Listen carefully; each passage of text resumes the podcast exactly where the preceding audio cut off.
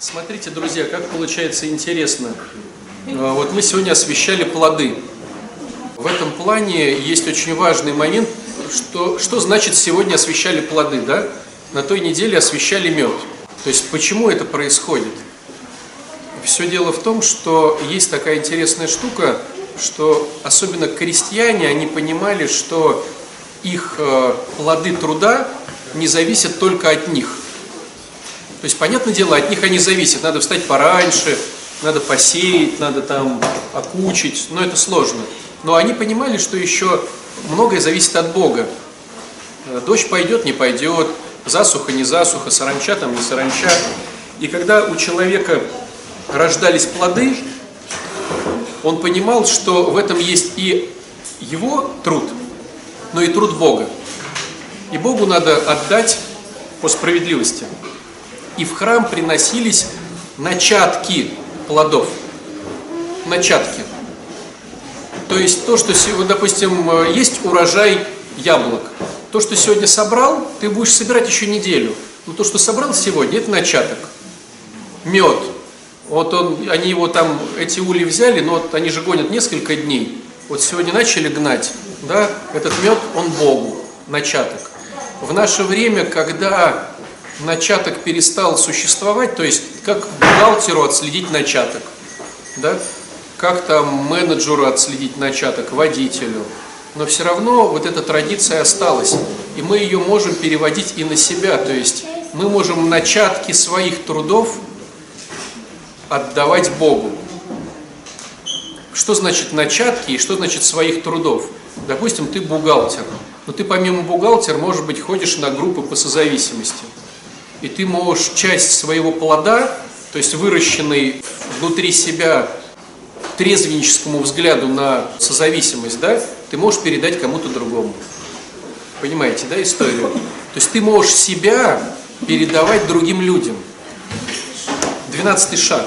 Но когда мы не напоминаем себе, что у нас есть двенадцатый шаг, да, мы про него забываем. Вот в церкви, когда ты приходишь и что-то освещают, это тоже напоминание о том, что ты свои плоды труда приноси Богу. У кого-то это умение ладить с детьми. И он может прийти в храм, там, допустим, мы с детишками во время раз в месяц на божественной литургии что-то порисовать. Ну, я сейчас так вот прям придумываю на коленках, ну, чтобы идею понять. У кого-то плоды труда то, что он умеет вязать и рассказал кому-то. У кого-то плоды труда, что он прочитал какую-то книгу и может кому-то тоже. Ну, то есть всегда учись отдавать. Потому что если ты только забираешь, ты становишься озером, в которое только входит вода. Если вода не выходит, это озеро превращается в болото. То есть озеро это зашло, вышло, зашло, вышло. Тогда оно всегда озеро. Зашло, но не вышло, это болото. И вот такие праздники, как преображение, когда мы, с одной стороны, вроде напомнили себе да, о том, что надо преображаться, но это праздник годовой. То есть надо, чтобы хорошо преобразиться, надо работать в течение года. Это же понятно, да? Но Бах, а после преображения осветили плоды. Да, в свое время плоды были такие, но у тебя ты бухгалтер, у тебя другие могут быть плоды. Отдаешь ли ты их Богу? Вот мы, допустим, сегодня, да, рассчитывали на то, что если будет много плодов, то мы пойдем по больнице их раздадим. Вот смотри, очень простая схема. Ты, допустим, хочешь сделать 12 шаг. Или просто ты хочешь поучаствовать в милосердии. Вот как тебе в этом милосердии поучаствовать? Вот технически. Допустим, ты готов что-то кому-то отдать. Но как вот ты сейчас пойдешь в какую-то больницу с какими-то яблоками? Ну, во-первых, а, тебя не пустят. Б, чтобы у тебя было на эти яблоки, нужно разрешение, чтобы ты ходил там раздавал. А придя к нам, ты можешь просто принести это лишнее яблоко, а кто-то, кто не принес яблоко, его отнесет на отделение. И ты поучаствовал в деле милосердия. Разве это плохо? При условии того, что 80% находящихся сегодня на службе сами лежали на этом отделении. Ну, в нашей больнице. И знают, что классно, ты лежишь там у этих сумасшедших православных, что-то происходит, а они тебе то пироги, то яблоки, то пироги, то яблоки. Ну, здорово же. У нас за выходные уходит большая банка кофе. Потому что товарищи просекли эту всю историю. и себе в какие-то кулечки там насыпают. Ну, с одной... Чего? И за будни уходит банка кофе, понимаете? То есть, с одной стороны, конечно, можно поворчать, а с другой стороны, ну, у них, может быть, кроме этого и радости никакой нет. Пришел в храм за этим кофе, да, икону увидел, лоб перекрестил. То есть ты сюда, принеся просто тупо банку растворимого кофе за там 100 там, рублей, можешь поучаствовать в деле благосердия. Разве не здорово это? Но работает ли так у тебя мозг? Понимаете? У кого-то работает, у кого-то не включается даже. Ты можешь сюда принести пачку сахара. Сколько, как у нас сахар расходится? Мы уже сказали кофе, не слышал. За неделю 5 килограмм. Это не потому, что отец Александр решил заняться бизнесом и где-то продает это кофе с сахаром. Но это нормально, люди лежат, им нечего тут делать. У нас больница поделена на, два, на две части. Приемная, как бы, ну, детоксик, детоксикационное отделение и реабилитационное. Здесь у нас детоксикация. Люди лежат по кучу недель, им плохо, им делать нечего, тут реабилитации нету, реабилитации на других отделениях. Конечно, ему классно прийти куда-то кофеюк дернуть. Я думаю, любой из нас находясь сейчас в таких условиях бы, зная, что в храме дают кофе с сахаром и плюшки, постоянно бы здесь ошивался. Причем мы не против, мы готовы и раскладушки ставь, вот, и акафисты тут идут на буднях, заодно воцерковишься. Но работает ли голова прихожанина так? Ведь преображение это не только я накрутил прическу. Преображение это понимание в голове, что ты можешь отдавать свои ресурсы другим людям. Понимаете, да? ты можешь делиться тем, что у тебя есть, с другими людьми. Это и есть преображение внутреннее. Но умение ставить границы. Да, эти тоже ребята там, хотим здесь остаться? Господь сказал, стоп, да, не надо здесь оставаться. Пошли с горы. Умение ставить границы, да, говоря нашим языком. И благотворительность, и границы, и умение отдавать. Поэтому такие праздники здорово, когда наводят на размышления. Вот, хорошо, значит, размяли мозг. Теперь давайте по поводу вот этих всех штук. По поводу веры, что веры мало. Вера – это семечко, которое растет. Ты его не вырастешь быстрее, не быстрее. У нас есть инструменты, которые предполагают ускорение процесса роста семечки. То есть вот давайте, если ты посадил семечку в землю, какие процессы могут ускорить? К солнышку надо подвигать? Надо. Поливать вовремя надо? Надо. Рыхлить надо? Надо. Удобрять надо? Надо. Это не значит, что семечко будет расти быстрее, но ты подвел свою сторону улицы. Ты сделал все возможное, чтобы семечко росла. Есть понимание, да? Но оно все равно как-то там растет само. Поэтому, чтобы улучшить веру, что нужно? Литургия, исповедь, служение. То есть ты от себя все возможное делаешь, оно как-то растет. У одного быстрее растет, у другого медленнее. У одного земля с камнями, кучу претензий, обид и того всего. У другого более плодородная земля, так получилось. У кого-то вообще заасфальтированная, что прям есть какие-то прям обиды, не хочу пускать. Такое тоже бывает. Поэтому у каждого семечко растет, но оно растет само по себе. Оно не может, ты не можешь взять и показавшийся росток вы, выдернуть, чтобы он увеличился. Оно как-то, знаете, вот бывает, посадил, прошло три дня, утром проснулся, оно уже хоп из земли. Как оно там? Как-то вот так вот. Просто бывает, допустим, вот, ну, такие порывы, то, что вот хочу, хочу, хочу, да? Это нормально. Нормально, Конечно, нормально. Нормально это всегда не хочу. Вот нормально это всегда не хочу, и раз в год есть день, когда ты вдруг захотел. Вот это нормально. Если у тебя два раза в год, это уже здорово.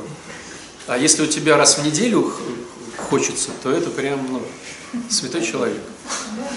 Нормально не стремиться к Богу. Ну, к сожалению мы настолько повреждены, что норма это стремиться от Бога. А если ты стремишься к Богу, периодически тебе даже хочется этого, ну, Так, надо ли Периодически преодолевать? как более да, да, конечно. Всегда надо преодолевать. Вот помните, у нас э, ходит э, Саша Федоров, качок. Вот, ну, я его спрашивал, он э, разрешал этой информацией делиться. Я говорю, Саша, а как вот ты, ну, так вот, каждый день три тренировки, вот, сколько у тебя фанатизма? Он говорит, это что? Ну, если раз в, в месяц мне захотелось потренироваться, это круто. Раз в месяц, а три тренировки в день. 90 тренировок, из них одна только по желанию. Но он стал чемпионом мира, понимаете? То есть чемпион мира это не тот, кому нравится тренироваться. Чемпион мира это кто тренируется. Хочется тебе, не хочется. Мы же на работу идем. Вот кому нравится ходить на работу? Бывает нравится, бывает не нравится, но ты же все равно идешь. Потому что бонусы. Какие бонусы? Деньги. А здесь какие бонусы? Бог. То же самое. Что это? Да, я хотел сказать, боль быстро заставляет. Ну, боль проходит, а потом надо без боли двигаться. А Всегда себя понуждаем. Всегда себя понуждаем идти на литургию, молиться, делать эти добрые дела. Ну, а как? Всегда, всегда с понуждением. Иногда проскакивает гордыня, какой ты молодец, и на гордыньке сходил, дал там эти 10 копеек кому-то. Вот. Ну, конечно, плохо. Но тот человек зато поел, понимаешь, ему все равно, на гордыне ты ему дал 10 копеек или не на гордыне, он поел. Друзья, если вы переживаете, что ну, на гордыне дадите мне денег, то не переживайте, я не обижусь. То есть, если ты почувствовал вот эту вот тягу такую, дай-ка я батюшке дам денег, но потом отловил в себе гордыню, тщеславие, не переживай, да. Я дар все равно приму, мне нормально. Я думаю, и когда спикерил Олег, когда он был бомжом, и ты ему на гордыне бы передал бы кусок хлеба, я думаю, он бы не расстроился. А если бы тысячу рублей, вообще бы обрадовался. А когда все хорошо, ну, Когда все хорошо, очень сложно идти к Богу. То есть к Богу идти сложно, чем лучше, тем сложнее идти к Богу. Ну, к сожалению, это надо, надо просто знать. А как в отношениях? Пока нет отношений, девчонки следят за собой. Отношения урегулировались, в брак вошли, все, можно расслабиться.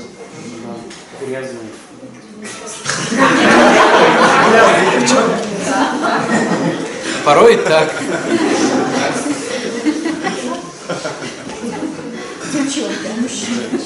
И мужчины порой так же. До отношений пшикаются, там, моются, отношения зашли в русло официальное, все, можно уже мыться раз в неделю там. В лучшем случае. ходить. И в трусолях ходить. Очень сложно, когда все хорошо, расти. Очень сложно. Так а с группами. Пока трезвости нету, на группах живешь. Как трезвость появляется, а 5 лет трезвости, как сложно ходить на группы, а 10 лет трезвости. От, где вот эти люди-то? Они же не вымирают.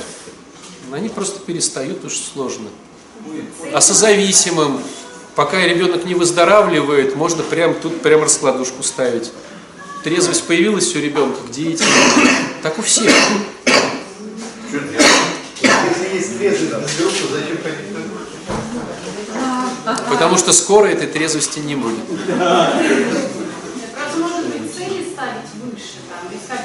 Может быть, может быть. Вот, друзья, вот у меня всегда такой пример, вот я для себя его нашел, я его часто раз- рассказываю, но я вижу его, ну, то есть все равно в течение дня приходят люди либо в срыве, либо которые предсрывное состояние, либо эмоционально срывной. Ну, у священника всегда очень разношерстная публика в течение дня. Я вам могу сказать так, вот купил ты на рынке кусок мяса, вот купил ты кусок мяса, вот принес ты его домой, а тебе говорят, слушайте, ну вот приедут гости через три дня. Ну так получилось.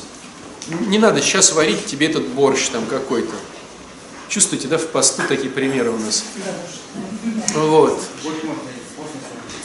Нет, мы про мясо. Простите, да. И ты это мясо положил в морозилку. Ну, чтобы оно там пролежало какое-то время. И потом это самое. Вот сколько тебе нужно времени, чтобы морозилка морозила, чтобы мясо не потекло в холодильнике? Вот представь, что ситуация такая, что отключился холодильник, сломался или отключили электричество. Вот через сколько мясо потекет? Если хороший холодильник, да, где-то сутки. Через сколько завоняет? Через трое суток. Вот вам и весь ответ, друзья. Весь ответ. Вот ты пока, вот ты вырос в то, что ты вырос. Ты кусок мяса какого-то со своими какими-то хорошими, полезными свойствами и с какими-то неполезными свойствами. Вот чтобы ты не вонял, Бог это то, что тебя сдерживает. Бог это морозилка, которая сдерживает твой кусок мяса, который уже вырос. Если ты стал зависимым, все, стал зависимым, вот кусок мяса, там, допустим, говядины, ты стал созависимым, кусок там, курицы, ты стал там, простите, ты стал там еще кем-то, другой кусок мяса, индейка, но ты уже вырос в этот кусок мяса, все. И то, что тебя может сдержать, чтобы ты не потек, и тем более не засмердел, это Бог. Вот молишься, вот день не помолился Богу, засуетился, все, ты потек. Три дня ты не помолился Богу, ты начал вонять. Сначала для близких, ну свое, потому что не пахнет. Потом свой душок уже сам чувствуешь. Вот неделю не походи, там, не помолись, да все, уже смердит, ты смердишь, все смердят, потому что они уже, ну, пропитались тобой. Вот весь вам пример. День не помолись Богу. Нам кажется, что можно раз в месяц ходить в храм. Но это можно. Но это всегда тухлое мясо. Вот возьми мясо, которое тухлое, положи его на пару часов в морозилку, потом опять вынь. И удивляйся, что оно воняет. Я удивляюсь, как можно раз в неделю не ходить в храм. Потому что вот я сколько я вижу людей, то кто не ходит раз в неделю в храм, они реально воняют.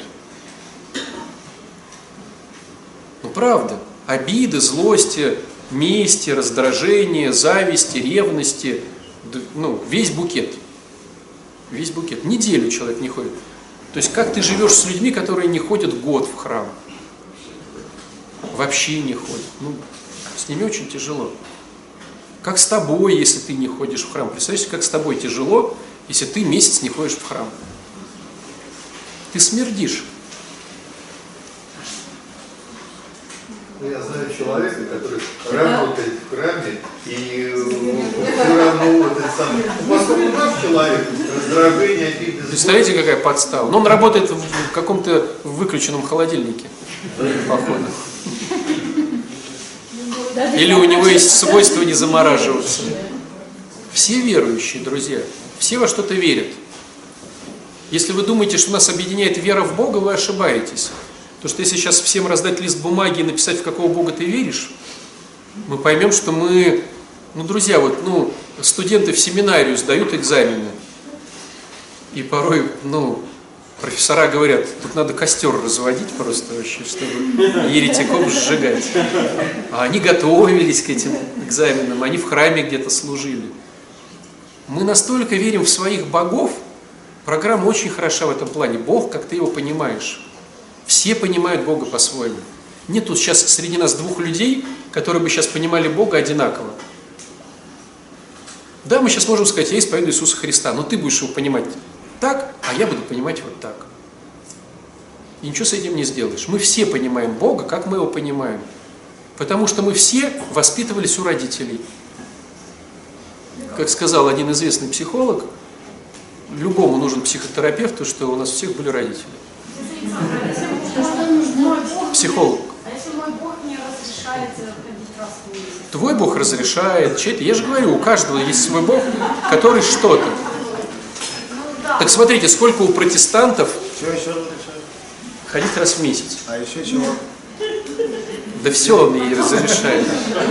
Вот смотрите, вот смотрите, у нас в нашей вере, в нашей вере мы в православные я имею в виду, мы трактуем Евангелие не сами, а по святым отцам.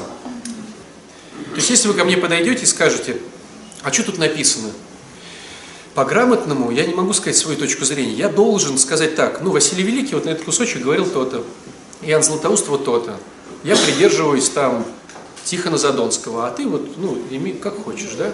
Вот, они, бывает, сходятся мнения, бывает, не сходятся. Бывает, у одного автора мнение не сходится. Вот, допустим, Иоанн Златоуст про брак. В начале своей, скажем так, богословской карьеры он говорил, что брак это плохо, но тот, кто по немощи, а в конце он говорил, что брак это святость. То есть даже у одного автора могут быть публикации в разное время разные, не говоря уже о разных авторах, да? Но мы придерживаемся точки зрения, что мы трактуем и объясняем через святых отцов. Мы свое не выносим. А вот у ребят протестантов, у них другая история, они сами. Так вот, ну, больше 200 тысяч зарегистрированных общин. Не в смысле общин, которые объединенные, а разных. Там, вот мы знаем баптисты, иеговисты, адвентисты, пятидесятники, ну сколько мы сейчас назовем, штук 10, 200 тысяч зарегистрированных только, с разным трактованием Евангелия. Понимаете? 200 тысяч вариантов разной трактовки Евангелия. Так а мы же как бы должны понимать не то, как я Бога понимаю, а как православная церковь, как Бог сам Да, себя но когда тебе говорят, ты все равно интерпретируешь. Ну, а стремиться я должна не, не только вот как я. Знаете, есть такой анекдот хороший. Да, ты права. Есть такой анекдот, что, значит, попали ребята иудеи на небо и спрашивают, вот, слушай, Господи, мы хотели вот понять вот трактовку «не вари ягненка в молоке матери его». Это ты же, наверное, вот говорил о том, что вот израильский народ, он говорит, да нет, я про то, что не надо варить ягненка в молоке матери. А, мы поняли, поняли, поняли. Это, вероятно, ягненок. И вот они вот начинают, знаете, он говорит, да нет, нет, просто не надо варить ягненка в молоке матери его. А, это вот мы все такие, понимаете? Почитай отца и мать, и будешь жить долго и счастливо. А, это вот это вот. Мы вот все такие, понимаешь? Да нет, просто почитай. Ну, как почитай? Спроси у них, что значит для них их почитать. И почитай. Но у меня папа плохой. У меня мама только хорошая, у кого-то мама плохая, папа хороший, у кого-то это, у кого-то то. Там же не написано, да, в Библии, почитай хороших родителей которые тебе нравятся. Ну не написано же. Уважай. Уважай. Мы не можем любить наших родителей. В нас это не вмонтировано. Мы можем любить сверху вниз. Бабушка с дедушкой, папа с мамой, мы, наши дети, наши внуки, наши правнуки. Все любят только сверху вниз.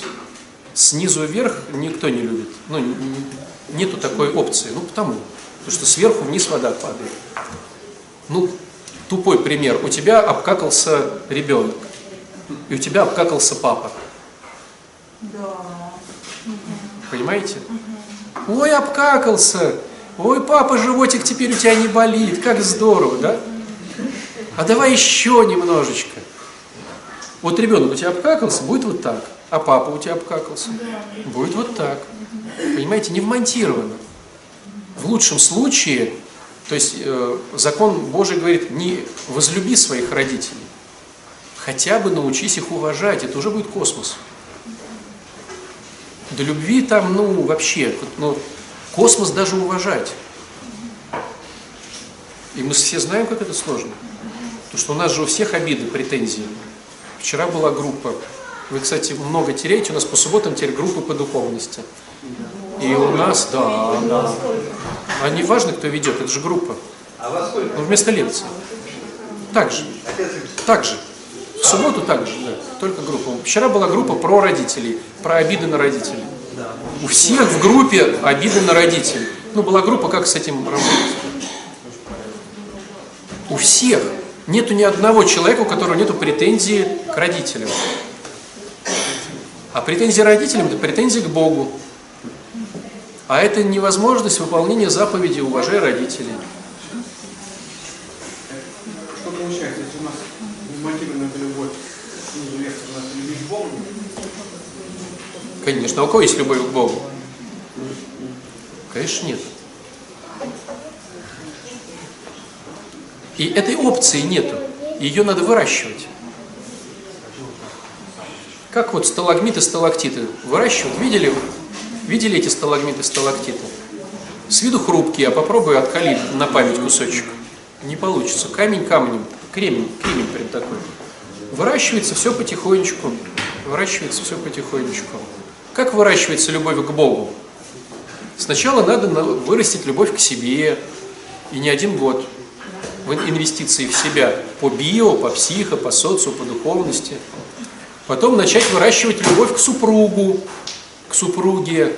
Это вообще уже космос какой-то, говорит отец Александр. Бред какой-то, да? Вырастил к супругу. Значит, второму человеку, как правило, тещенька нарисовалась какая-то там моменту. Ну, какой-то такой штанга-штанга. К ним начинаешь. Вот где там уже двое-трое, там уже и Бог. У кого-то это получилось, да, мы видим. 300 человек за 2000 лет, не считая новомучеников. Но возможно. Понимаете? Вопрос быть в процессе этого всего. Это мы к чему? Это мы к родителям, это мы к тому, что мы любить не можем, а любить не можем, потому что претензии. А, давайте немножко да, тогда тему сдвинем.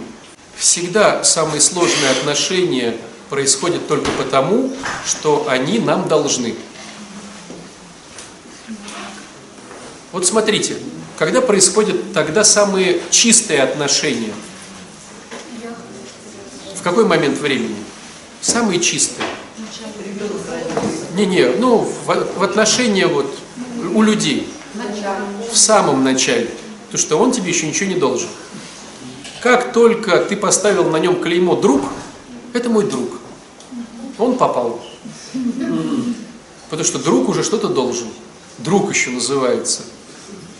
Понимаете? Вот пока он еще не друг, а просто вот он имеет право не поднять телефон, не ответить на смс не дать тебе денег в долг, не помочь тебе с переездом. У вас просто хороший... Он даже имеет право не кивнуть тебе в ответ. Вот пока еще такие отношения. Они самые идеальные. Он тебе ничего не должен. И ты тоже можешь сказать, он скажет, пошли в кафе посидим после храма. Ты говоришь, нет, не хочу. И он не обиделся. Потому что он тебе пока еще ничего не должен. А вот если вы посидели пару раз в кафе, и не дай бог, что-то там у вас там заискрило там между собой, и ты назвал ее своей девушкой, или это мой парень, ну все, как бы, ну, ты уже собираешь обиды, потому что уже этот человек что-то тебе в твоей голове должен. Потому что ты уже что-то ожидаешь. А представляете, какая история с супругами, с папой, с мамой, с детьми. Должен ли ребенок так себя вести? Вот это сказать, это промолчать. Должна ли супруга позвонить, отчитаться, сварить то-то, то-то или не должна? А супруг что должен? Какая ты больная? Я вот вас слушаю, думаю, какая я больная, вообще клиника полнейшая. Я именно так и жила, что мои дети должны так же поступать, как я. Ну а как? Мы же не боги. Муж должен именно так, а не как по-другому. А Вот есть такая красивая схема, она прям супер идеальная, к которой надо стремиться. Ну, доски нету, можно нарисовать в воздухе. Три кружочка. Кружочек «я», кружочек, в котором «я», кружочек, в котором он или она, ну, типа супруг там или ребенок, ну, неважно, кто-то, он или она, да, там, и супруг «мы». Ой, кружочек «мы». Три кружочка. Есть мои внутренние ценности, в которые я имею право никого не пускать. Это мой внутренний мир. Да никто не понимает, и мы не понимаем. Смотрите, есть я, это только я. Там мой Бог живет, там я могу помолиться, там я могу пожертвить, это я. И никто не должен туда совать свой нос. Это граница стопроцентная. Есть границы он или она. И я уважаю, что он не сует нос ко мне, не уважаю и нос не сую туда. А есть кружочек «мы». Это когда вот супружество наступает, нам вместе создать этот кружочек интересно. Сначала мы начинаем, ну, идеальная схема, да, дружбу. То есть самый фундамент интересный, это если мы начинаем дружить. Если нет дружбы, если сразу пошло что-то более интимное, то все распадается. И вот сначала создается кружочек «мы, дружба». Мы имеем общие интересы, общие какие-то штуки. Потом это вырастает в супружество. Мы. Но это не значит, что исчезает в супружестве кружочек «я» и кружочек там «он» или «она». Понимаете? А мы свое не бережем, мы в чужое залезаем. И поэтому нам должны. То есть у нас такой большой кружочек под названием «мы», «я», «он», «она», и все нам должны. Но мы же все испорченные, нам же что должны? Папа с мамой вели как-то себя в детстве. Мы считаем это правильным теперь. И также требуем от супруга, супруги, от детей. С чего ты считаешь, что... В кружочке мы есть, да. Нет, это просто обязательство. Ну смотрите, ну смотрите, я, я говорю, пошли сегодня в кино. Все говорят, пошли в кино.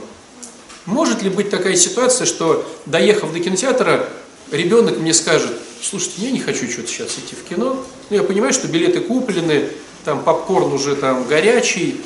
Что-то я не хочу, у меня настроение. нет». Ну, в деструктивной семье, как скажут, только папе не, не, не говори так. Сейчас он разозлится и бухнет вечером. В коем веке пошли в кино всей семьей. А ты там на бантах, да, там. А тебе не хочется сейчас. Имеешь право не пойти в кино? Ну да, да, вот, ну договорились, все круто. Имеешь право, ну, не захотеть? Имеешь. Почему они должны обижаться? Ну так получилось, я, ну, я не хочу. Какие-то, да, я говорю такие сложные вещи, чувствуете, да? Это братья Стругацких рассказывает батюшка. Где-то, наверное, такое есть, но в фантастике. В нормальной жизни, в нормальной жизни, да? Такого не бывает. Подзатыльник, так, слышь, да, все идем, и я иду. Денег уже столько потратили, слышь? Есть более сильный вариант. Ты не должен есть попкорн, это тебе вредит. Ребенок там ворует у соседа этот попкорн аккуратно. Ты должен чувствовать это, ты должен чувствовать это. Ты это не должен говорить, ты это не должен чувствовать. Вот мы все и выросли. Что нам сказать «я не хочу», ну, как бы даже, ну, не поднимается даже в голове такая мысль. А что, я могу не хотеть? Никто не ловился на такой теме. Подходит тебе человек обниматься в храме, а ты не хочешь. Со всеми хочешь, с ним не хочешь, имеешь право. Ну вот так получается, он тебе напоминает бывшую супругу. На исповедях что не услышишь. И ты не хочешь обниматься с этим человеком. Имеешь право не обниматься и сказать, я не хочу с тобой обниматься. Ну как же, он же обидится. Буду смотреться дураком. Ты можешь прийти в храм, и тебе вообще ни с кем не охота а- обниматься. Ну вот бывает такое настроение. И можешь сказать, ребят, отойдите от меня, я вообще ни с кем не хочу. Да он не обидится. Может, он сам не хочет. А?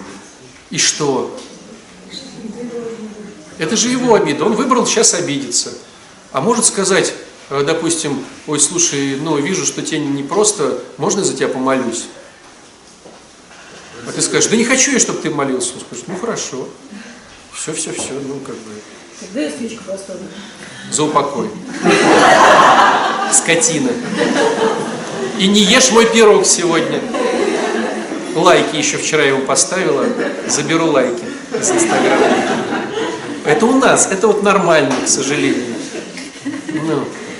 А оставить человека в покое и сказать, да все, ну, как бы, постой там в уголке. Никто тебя не... Мы так не можем. У нас даже в голове не поднимается вопрос, имею ли я на это право. Вот в чем сложность. Имею ли я право обнять, если не хочу, или не обнять? Имею ли я право поздороваться или не поздороваться? Имею ли я право отказаться от того, что я выбрал? Ну, я не хочу. Да, я выбрала пойти на свидание, но сейчас не хочу. Нету настроения. Я останусь одна, часики тикают. В коем-то веке кто-то на меня позарился. Чего? Я говорю, тяжело говорить нет. Да, да. Для этого существуют группы по барьерам, там, по всяким границам.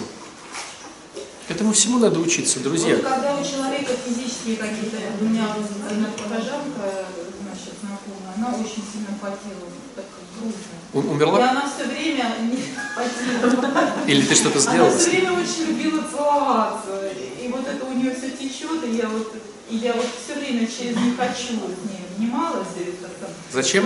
Чтобы не обидеть. Чтобы ее не обидеть. Мне было сложно ей сказать, что у тебя вот а мне это неприятно. Это физиологически недостаточно. Ну как-то все-таки мы часто уже не. Видимо, она поняла, что я потом. Ты можешь сказать «я не хочу». Ты можешь выставить всегда вперед руку и сказать «стоп». К тебе подходит с разговорами. Ты можешь сказать «я не хочу разговаривать». Я не хочу. Почему? Просто не хочу. Ты не, не- ты не должен э, это самое оправдываться, почему ты с ней или с ним не хочешь общаться. Я не хочу. Имеешь право не оправдываться. А можно вопрос? А Господь нам может сказать, я не хочу с тобой Конечно, Может? конечно. А как, Ну всё. а как это чувствуется? Как? Ну, Вот он же всех любит, он же всех обнимает. Внутренний Ну, порой мы можем достать так Бога, что Ты следишь, не хочу я с тобой. Немного так непонятно. А в Евангелии написано «отвернитесь от меня, я не знаю вас». Помните? Не все говорящие мне «Боже, Боже», да? Как там? Надо отца Алексея спросить. Ну, может, не надо никаких барьеров. Может, не надо, но тогда ты насилуешь себя.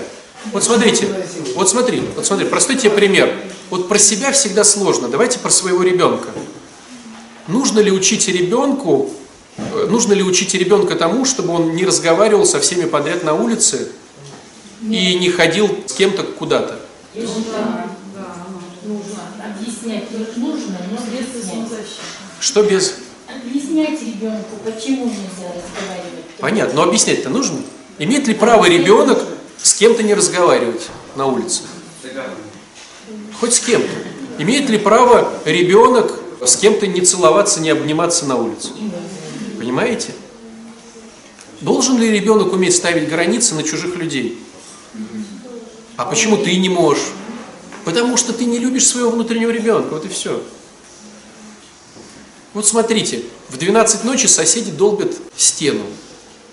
Ты понимаешь, что после 11 уже ну, не культурно. Они долбят. И ты говоришь, да ничего, я делал ремонт, он делал ремонт. А если у тебя на руках грудной ребенок? Пойдешь воевать? Потому что ребенок. У тебя даже ребенка внутри нету.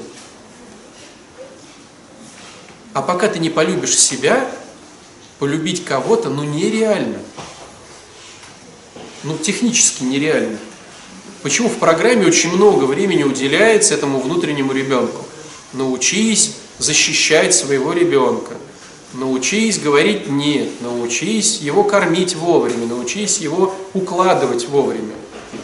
Если ты не ценишь своего внутреннего ребенка, ты стал супругом или супругой, она говорит, я хочу спать, а ты говоришь, да и что? Я-то тоже бывает хочу спать, но не сплю. Ты даже ну, в голове не сможешь понять, что значит уступить. Потому что ты в себе это, ну, в себе не ценил. То есть шансов у человека жить с тобой гармонично просто тупо нету, пока ты не научился вкладываться в себя. Это говорит о том, что пока у тебя в кармане не появились деньги, ты технически не можешь этими деньгами какими-то поделиться с другим человеком. Быть милосердным в плане, допустим, милостыни из кармана может только тот, у кого в кармане хоть что-то есть. Понимаете? То есть, чтобы начать быть милосердным и раздавать кому-то деньги из своего кармана, в первую очередь надо эти деньги в карман положить. Чтобы со своим супругом или супругой делиться теплотой, надо в первую очередь теплоту положить в свой карман, к себе. Если у тебя нету теплоты к себе, уважения к себе, заботы за себя, ну, ты технически не сможешь заботиться, ты будешь думать, что ты заботишься. Это знаете из оперы чего? У тебя в кармане ничего нет, ты говоришь, ну, я за тебя помолюсь. Он говорит, ты помолишься, помолишься, дай мне поесть. Я помолюсь за тебя. Почему? Да потому что у меня у самого ничего нет. Ну ладно, ты это скажешь ему Олегу, который на вокзале. А если это твоя жена, твой ребенок? И он говорит, я хочу папа кушать. Я помолюсь за тебя, сынок. Как так? Помолюсь. Иди, поразгружай вагоны, положи в карман 3 рубля и дай их ребенку. Да. Я за тебя помолюсь? Нет. Но мы не можем дать своей жене или мужу заботу, потому что мы ее не положили к себе в карман. И порой человек спрашивает, ты заботишься о себе? Он говорит, забочусь. Что это значит? Я не знаю, ну забочусь. Я думаю, что я забочусь. Ну, ты зубы чистишь? Ну, было такое когда-то в детстве, да. Ты там моешься вовремя, ты следишь за тем, что ты ешь, ты меняешь ли свое белье. Там. Ну, какие, какие бывают, да, заботы о себе. Порой для людей это прям такой, знаете, новость какая-то. Вовремя ты ложишься спать, высыпаешься ли ты, не жрешь ли ты всякую фигню.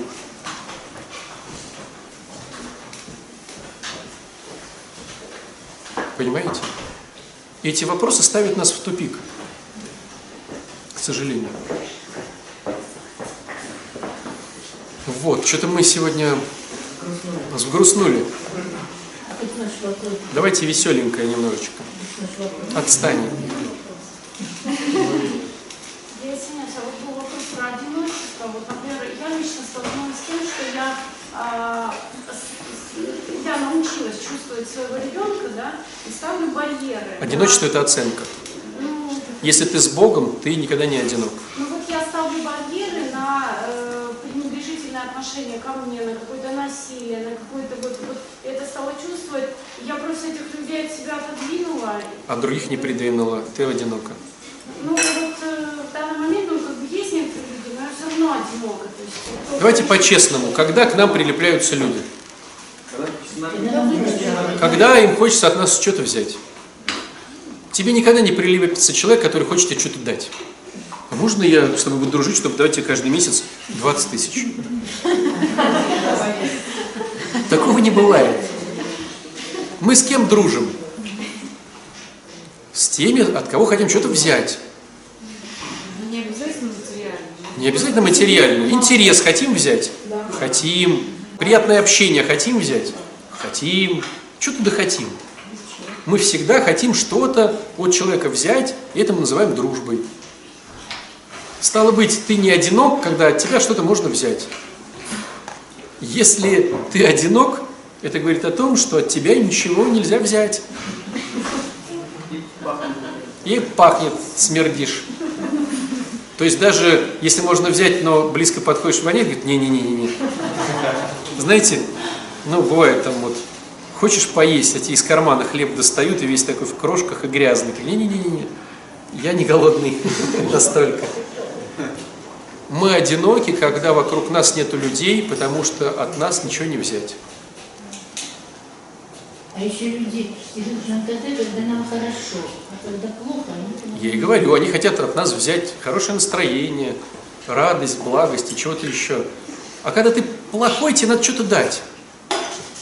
Потому что тебе надо сейчас успокоить, тебе надо выровнять. Я и так весь никакенский, а тут мне надо выслушивать там тебя и что-то там делиться с тобой эмоционалом. Да ну нафиг.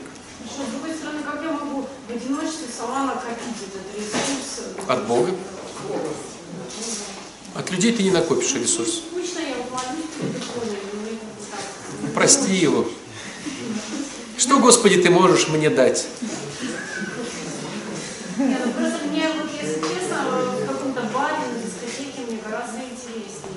да? Ты понимаешь, почему ты одинокая?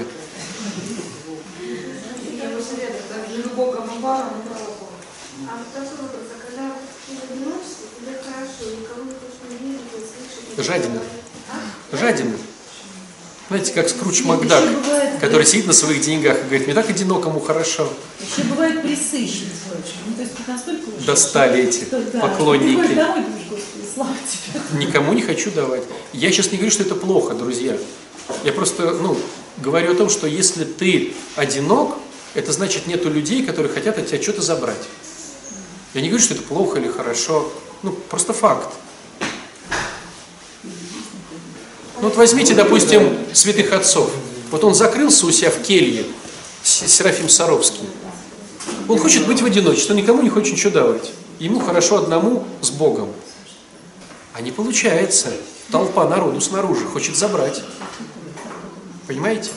Так получается тогда, что если хочешь от человека что-то взять, значит, в нем уже что-то есть, правильно? Если я хочу что-то взять, значит, мне этого нету, а я хочу взять у тебя. Так ведь? Мне Я кажется, что боюсь остаться сама с собой наедине. Это что? Это одиночество? Это не принятие себя. Но я боюсь с этим, вот у мужики, да, там, ой, не надо меня с ребенком оставлять одного. Я не знаю, что с ним делать. А женщина, как она так скажет, что наоборот, ей здорово. А у меня наоборот, я, э, я должна побыть одна, чтобы э, заполнить, да? То есть и потом я готова опять общаться. Да, это нормально. Но сложность женщины заключается в том, что процессы в голове у женщины никогда не останавливаются. То есть если женщину покрыть датчиками светящимися, то они всегда светятся. А у мужчин есть моменты, когда они не светятся. Да. Да. Ну вот сейчас кто-то сидит на лекции. Вздыхают.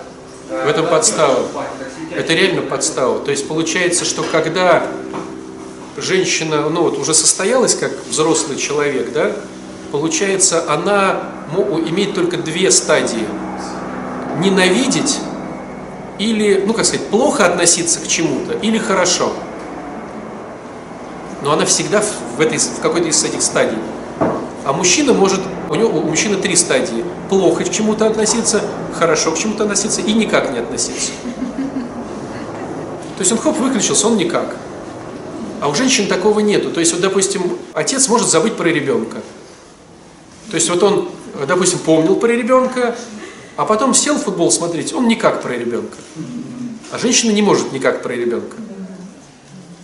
Мужчина может забыть про жену. Поехал на рыбалку, футбол играет там где-то такой, «А, ой, блин, жена, да. Вспомнил. Расстроился или наоборот об- обрадовался, да? А жена не может забыть про мужа. То есть этот сволочь у нее всегда, она с ним спорит там, или радуется ему. Ну, то есть у жены, к сожалению, ну, у женщины, к сожалению, голова не отдыхает. Она постоянно, постоянно, ну, скажем так, гоняет. Не, не мыслит, гоняет. Это из пустого в порожнее, из пустого в порожнее. А вот такая подстава, да. Никак. Ну, просто когда вы отдаете ребенка родить, ну, му- мужу, имейте в виду, что он может про него забыть. Не обижайтесь, что муж про вас может не помнить. Ну, у мужчины есть три стадии. Как-то хорошо отношусь, как-то плохо и никак. Ну, просто так устроена психика. Он отдыхает в этот момент.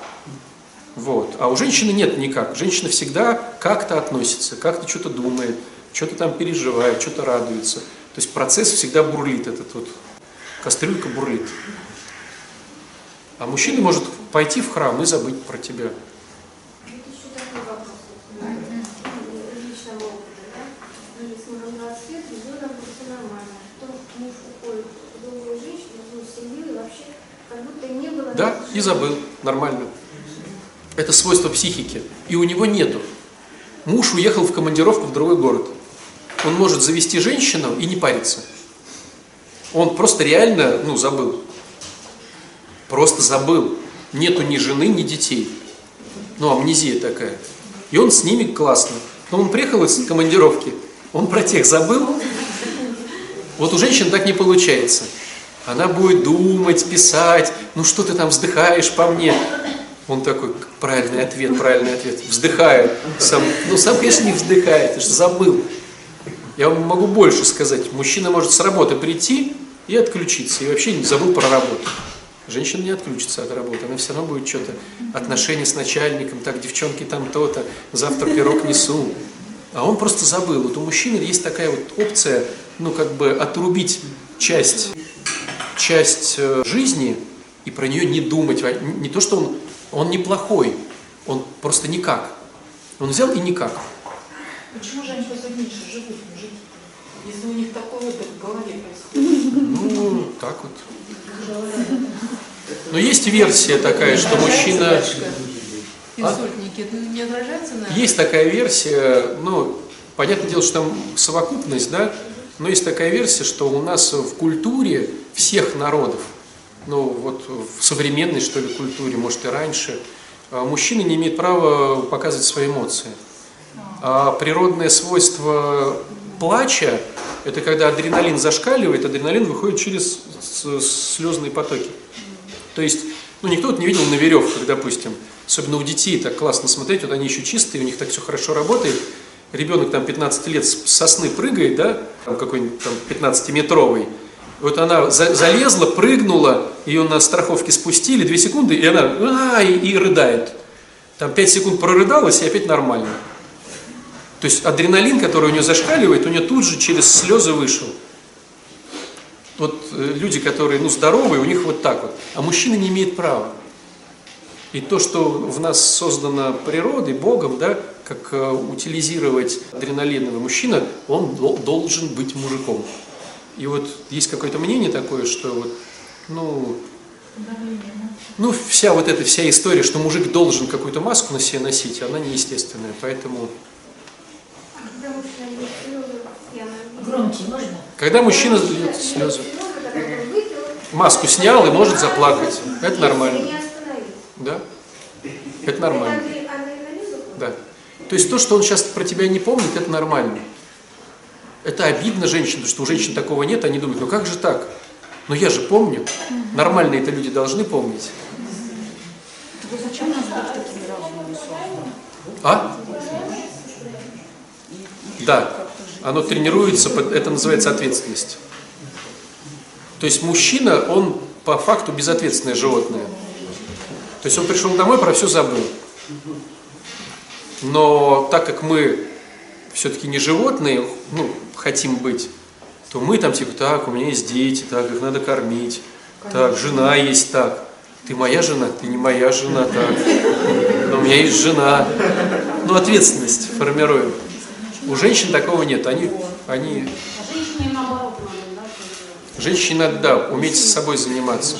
В женщинах больше ответственность, поэтому им легче быть созависимыми. То есть они эту ответственность перекидывают на других, собой не занимаются.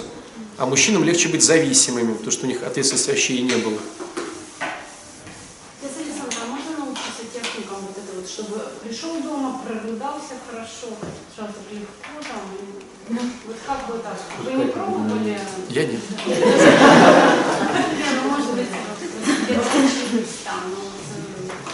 Но мне кажется, знаете, вот э, если мы говорим про конструктивные отношения, идеальная схема, когда ты вкладываешься в себя, узнаешь себя и учишься быть собой, не одевая маски, каким ты должен быть. Это очень тяжело. Плане не то, что тяжело, в плане социума тяжело. Вот вы видели, может быть, в, Инстаграме есть такой интересный персонаж Саша, Саша Шпак, Александр Шпак. А потом забейте где-нибудь в, в этом в Инстаграме.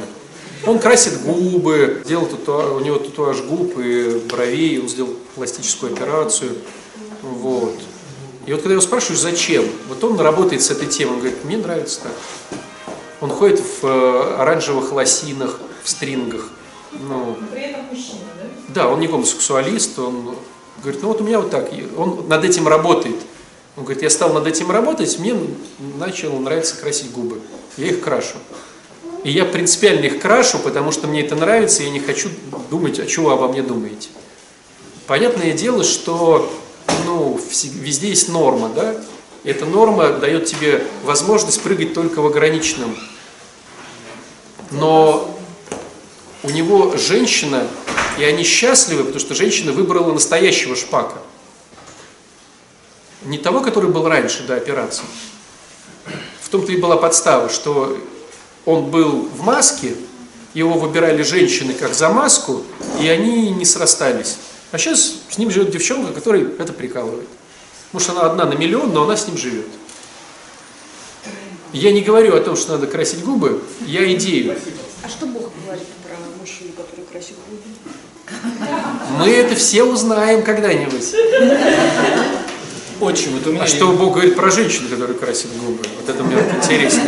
Вы помните, есть сейчас такой прикол, пришел на работу с накрашенными усами, и эти женщины, которые красят э, брови, а, и у которых накрашенные брови и губы, стали делать мне замечания.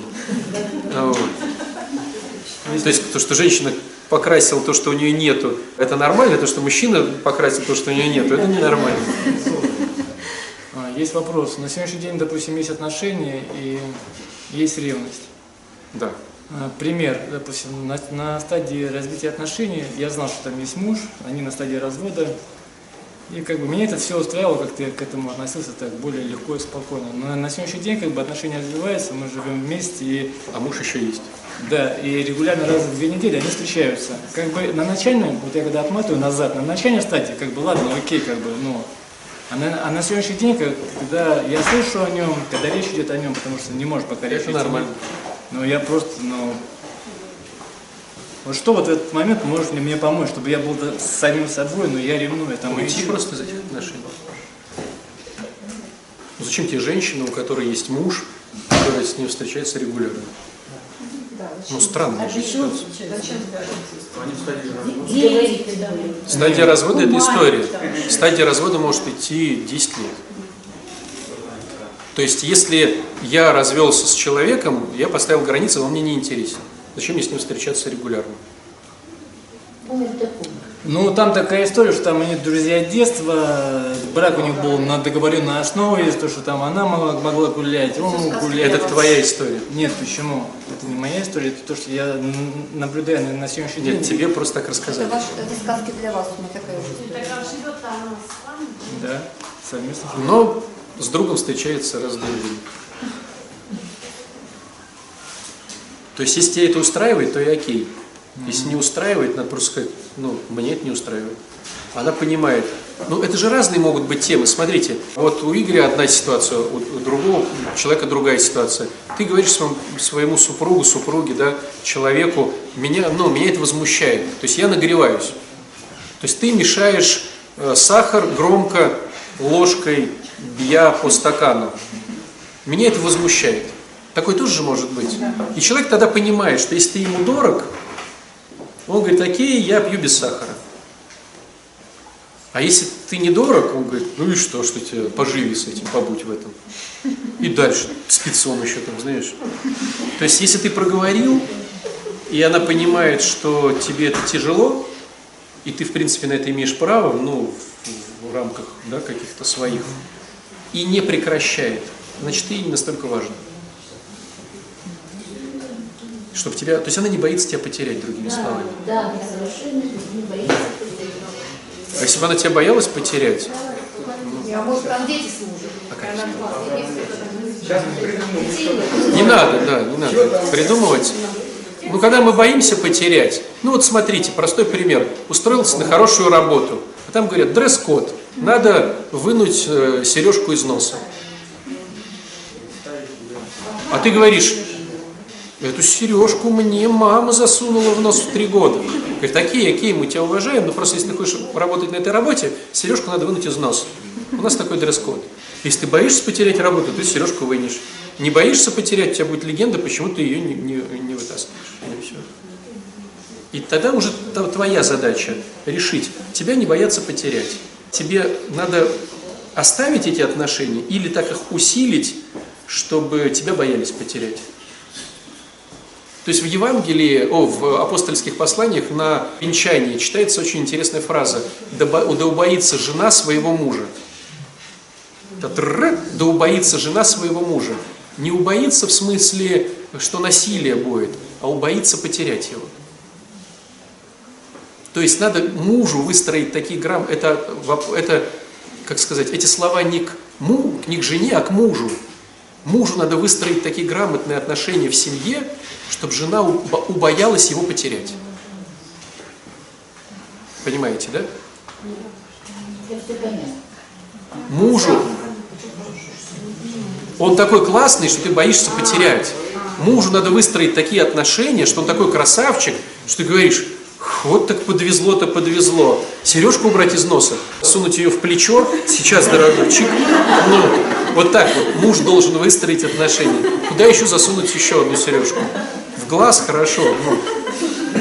Только бы ты оставался со мной. Вот либо ты, ну, либо ты с ней прощаешься.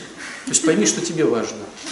Либо улучшаешь качество отношений, либо говоришь адьюс, амиго.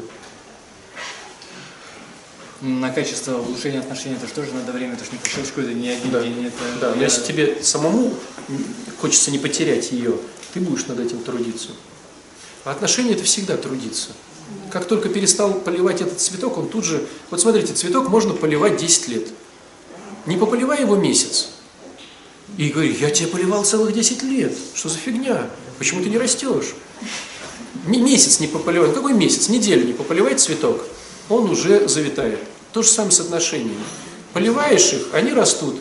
Перестал крутить задницей. Все. Неделю. А у нас уже акафист.